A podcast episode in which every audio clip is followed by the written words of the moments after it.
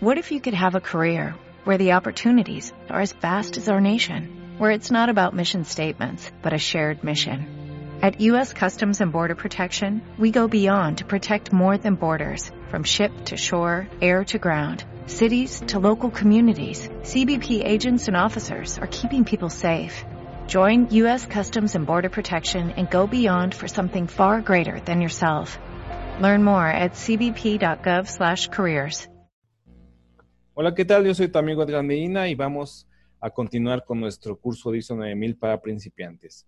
Ahora nuestro amigo y colega Alexander Moncada de Colombia nos va a explicar el requisito 6.3 relacionado con la planificación de cambios. Adelante. Eh, gracias Edgar, cordial saludo para todos. Eh, les doy un saludo especial desde Colombia. Eh, hoy vamos a hablar del requisito 6.3, planificación de los cambios. Es un requisito nuevo en la norma, estaba implícito en las, de manera tácita, estaba implícito en las versiones anteriores, pero a partir de la versión 2015 ya es un requisito formal. Eh, básicamente la norma lo que, lo que pretende con este requisito es que cuando se identifique la necesidad de hacer un cambio, se haga de una manera planificada, que se haga organizado, sistemático, que se hagan unos, seguimientos para que la organización eh, no sufra trastornos, para que no se generen traumatismos al momento de que se realicen los cambios. Mm, ¿Qué, debemos hacer en este requisito? Eh, debemos estar atentos a las necesidades de los cambios originados externa o internamente. Em, el mundo está cambiando, la tecnología cambia todos los días, el ser humano cambia y obviamente las organizaciones no están exentos de todos estos cambios. Entonces debemos estar atentos a los cambios. En la organización, ¿cómo, cómo detectamos la necesidad de un cambio? Eh, cuando hacemos el análisis del contexto externo o interno, cuando analizamos las partes interesadas, en una auditoría, a través de un reclamo, nosotros podemos determinar la necesidad de que hay que hacer un cambio con algo, en una auditoría, eh, en la encuesta de satisfacción de clientes también podemos determinar la necesidad de que se realice un cambio. Entonces, hay que estar atentos a, a la necesidad de hacer esos cambios. Una vez hemos, hemos detectado que hay que hacer unos cambios. Eh, tenemos que determinar también qué cambios deben ser realizados. Van a salir varias opciones de cambio, pero tenemos que determinar es cuáles son relevantes para la organización y cuáles van a tener impacto en la satisfacción del cliente. Eh, algo que también debemos hacer en el requisito es definir una metodología que le permita a todas las personas de la organización eh, entender y tener estandarizado cómo se debe hacer un cambio. Cuando ya tengo definido el cambio, debe haber una metodología que me dé unos pasos y que me defina de manera detallada cómo debo hacerlos. ¿Para qué? Precisamente para que esté estandarizado y todos lo hagamos de la misma manera, apelando siempre al sentido común, buscando documentos, instructivos, procedimientos que sean muy sencillos, pero que sean muy entendibles para las personas y que me permitan realizar todos los pasos cuando esté planificando el cambio. Eh, la norma no nos pide ningún documento en, en, este punto, pero sí es importante tener una metodología para estandarizar la forma de hacerlo y para que podamos hacer un seguimiento a cada una de las actividades que, que nos implique cada cambio. ¿Qué más debemos hacer en el requisito entonces? Debemos entender el porqué del cambio y para qué. O sea, es, es, importante porque cuando yo entiendo por qué estoy haciendo ese cambio y para qué lo voy a hacer, pues me va a permitir planificar mejor las actividades para llegar hasta, hasta el objetivo planteado. Eh, se debe definir cuál es el impacto de ese cambio. Es muy importante eh, entender que cuando yo haga unas actividades para llegar a, eso que hay que cambiar, a eso que hay que, que mejorar, eh, cómo me va a impactar a la organización y al sistema de gestión de, calidad como tal. Entonces, tenemos que tener en cuenta mm, los riesgos que se pueden presentar durante, durante la planificación, durante la ejecución de actividades y cuando se termine de realizar el cambio. ¿Eso qué me va a permitir? Me va a permitir hacer un seguimiento y demostrar una sostenibilidad. Eh, también debemos garantizar la integridad del sistema de gestión. Cuando yo estoy durante la etapa de la planificación y la ejecución de las actividades, como al finalizar del cambio, yo debo garantizar la integridad del sistema de gestión de calidad. ¿Para qué? Para que no se afecte la satisfacción del cliente. Yo puedo estar haciendo muchas cosas dentro de la organización y en el sistema de gestión de calidad, pero tengo que garantizar que eso que estoy haciendo no me va a afectar la entrega de mis pedidos, la satisfacción del cliente y la prestación de mis servicios. Entonces es importante que se tenga en cuenta esto. Y hay un tema que es importante y es también garantizar la rentabilidad. Siempre debemos enfocarnos a la satisfacción del cliente, pero en algunas oportunidades cuando se realizan cambios de, una jerarquía alta dentro de la organización, mm, se ve afectada la rentabilidad. Entonces también tenemos que cuidar esos dos puntos, la satisfacción del cliente y la rentabilidad de la organización. Eh, debemos garantizar también la disponibilidad de los recursos para hacer el cambio.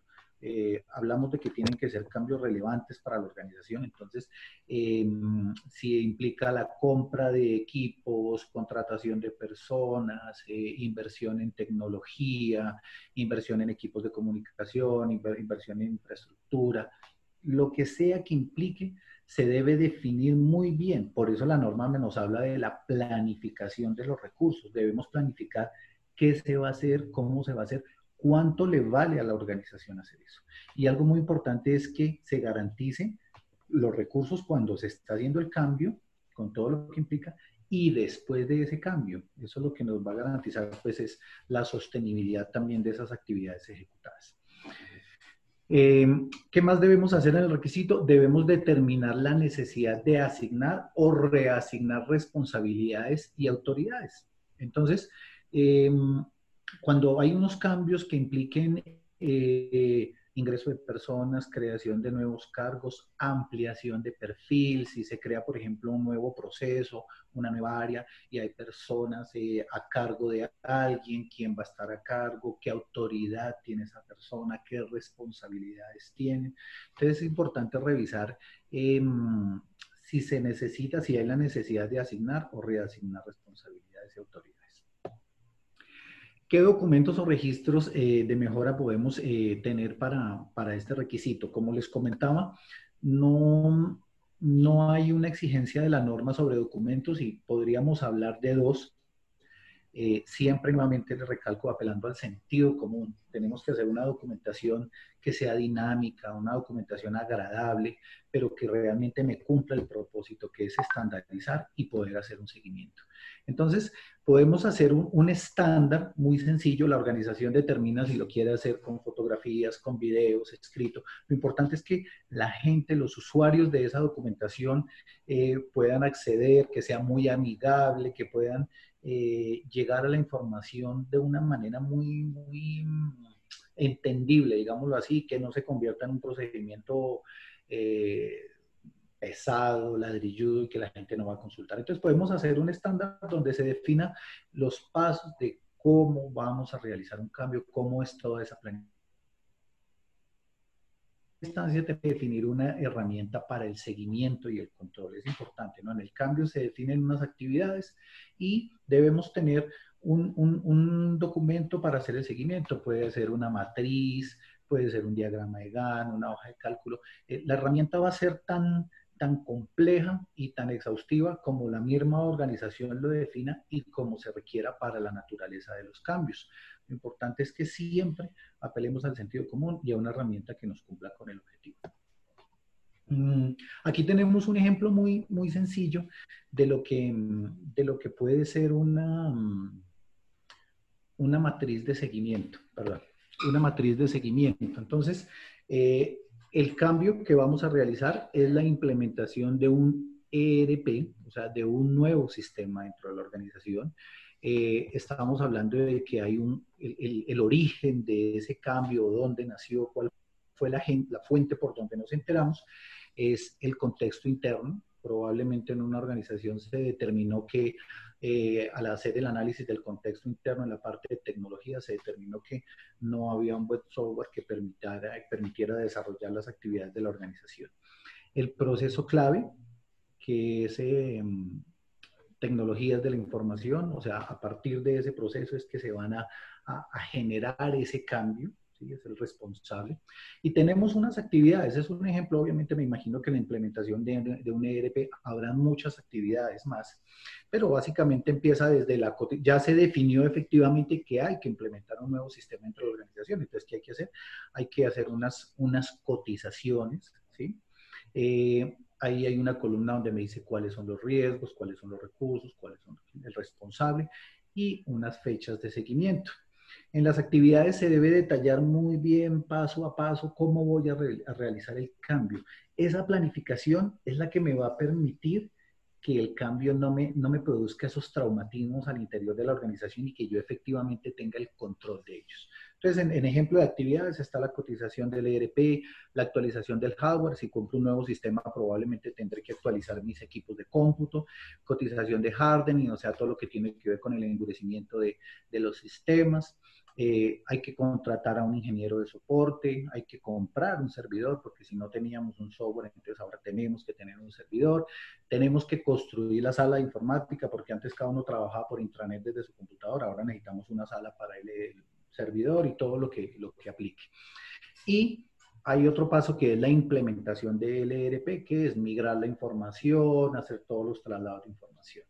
Y pues en riesgos cada organización determinará cada una de estas eh, actividades qué riesgos conlleva. Y aquí ya empalmamos con lo que nos explicaban hace un rato en, en, la parte del tratamiento de los riesgos. Entonces, estos riesgos que surjan acá, hay que darle un tratamiento también como complemento de esta planificación de los cambios y obviamente como el tratamiento de los riesgos que debemos dar al interior de la organización. Les coloqué un ejemplo acá de riesgo en la parte de abajo donde dice implementación de ERP. Hay un riesgo que son los ataques cibernéticos. Si yo ya tengo un software y el software eh, requiere un servidor y el servidor está en línea con información en la nube, entonces ya empiezan a aparecer los riesgos de ataques cibernéticos. Entonces la organización debe darle el tratamiento de ese riesgo y debe determinar cómo lo van a eliminar o atenuarlo. Hay una columna de recursos. Es importante que cada una de esas actividades se valore y se monetarice cuánto vale la ejecución. Entonces, aquí en recursos es importante determinar los recursos para el cambio y para sostenerlo después.